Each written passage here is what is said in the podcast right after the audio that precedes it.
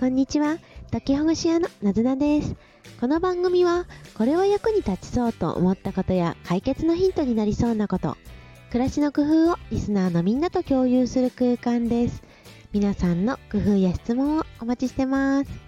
昨日の日曜日はお休みをいただきまして、今日は10月9日の月曜日、そして祝日ですね、体育の日になるのでしょうか。皆さんいかがお過ごしですか？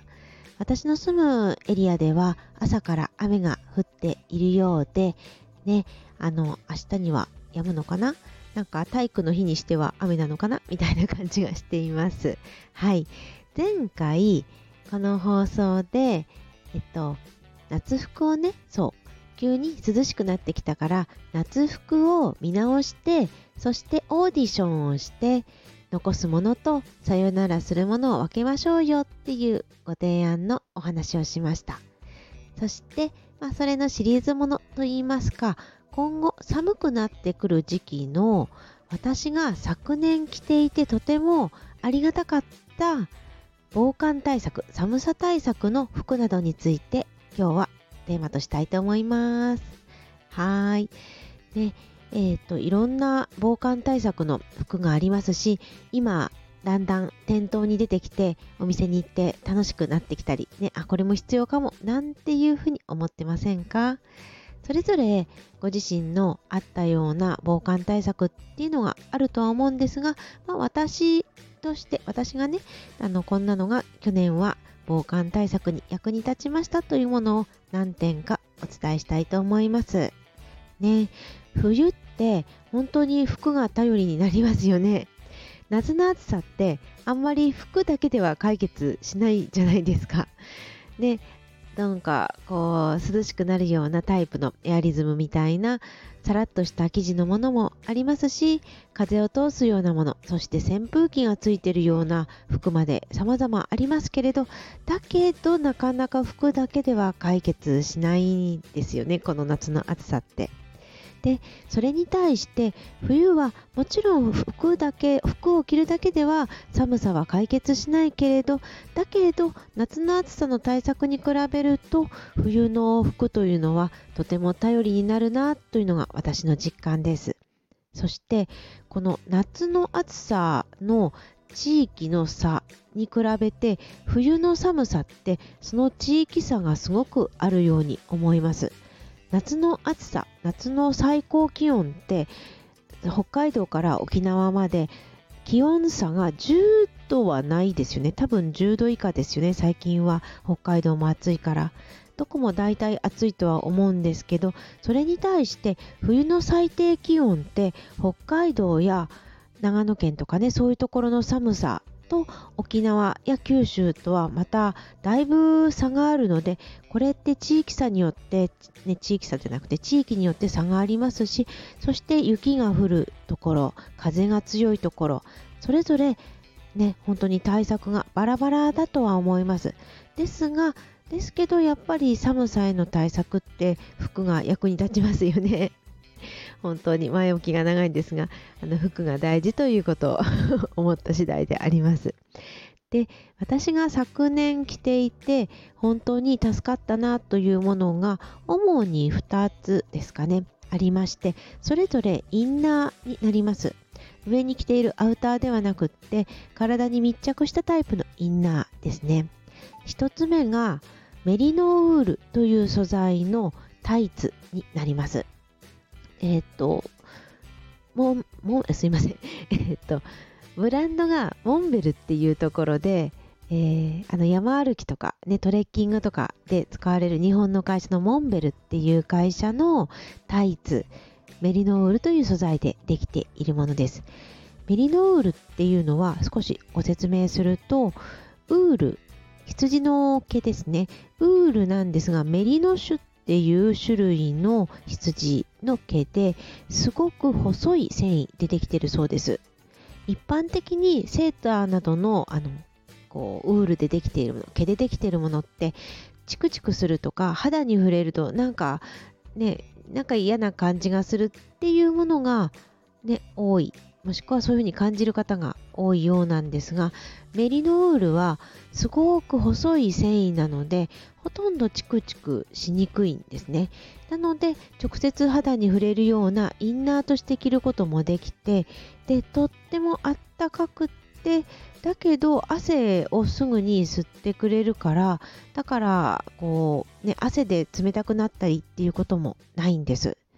それにポカポカしているのに夏でも結構こう使えるというかひんやりしているというかなんかとても不思議なんですが夏でも、まあ、真夏は私はメリノーヌはそんなに着ないんですけどだけどこう冬とか秋でもかなり汗をかいたりするようなことをしている時でも使えます。とってもおすすめです。で一つネックなのがちょっと値段が高いんですね確かん7000円とか8000円ぐらいするかと思います。タイツなのにって感じですよね。高級タイツなんですよ。ですが、これは本当に何年も使えますし、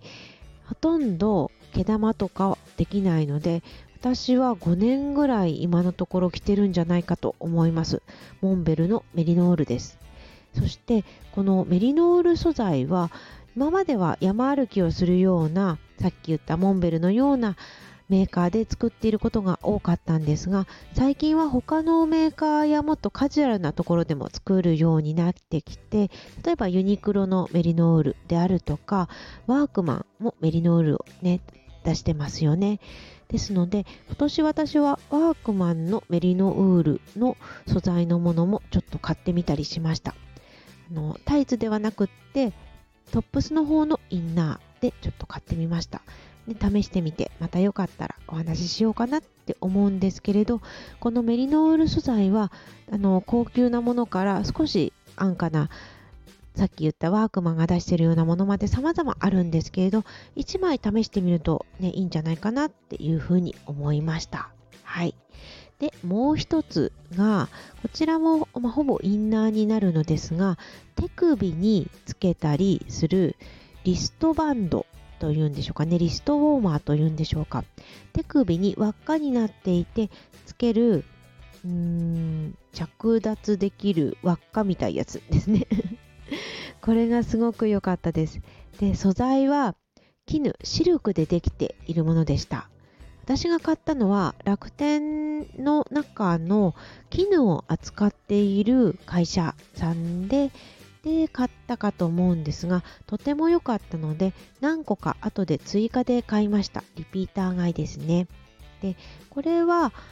確か1個、まあ、左右でセットで1000円か1100円ぐらいだったかと思います、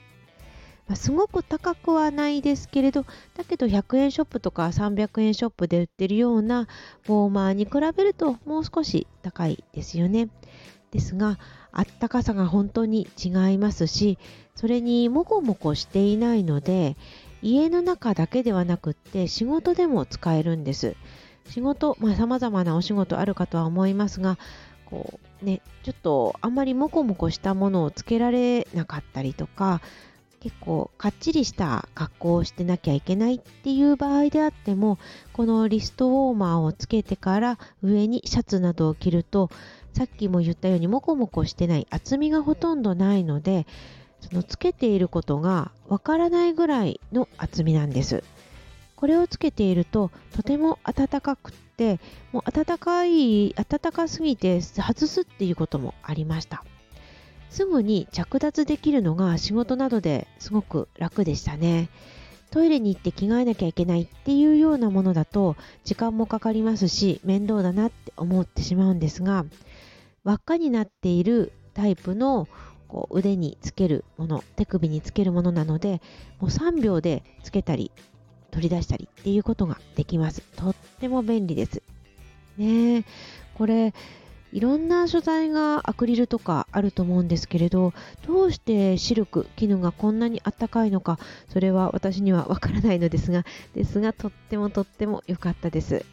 後で概要欄のところにリンクを貼っておこうかなって思います。この2つが役に立ったインナーですね。まあ、インナーというかもうアウターも含めてもこのインナー類が本当に助かりました。よくねヒートテックやなんとかっていろいろあったか素材あるんですがヒートテックももちろんいいんですけどでもこのメリノールとシルクのが私には合ってますね。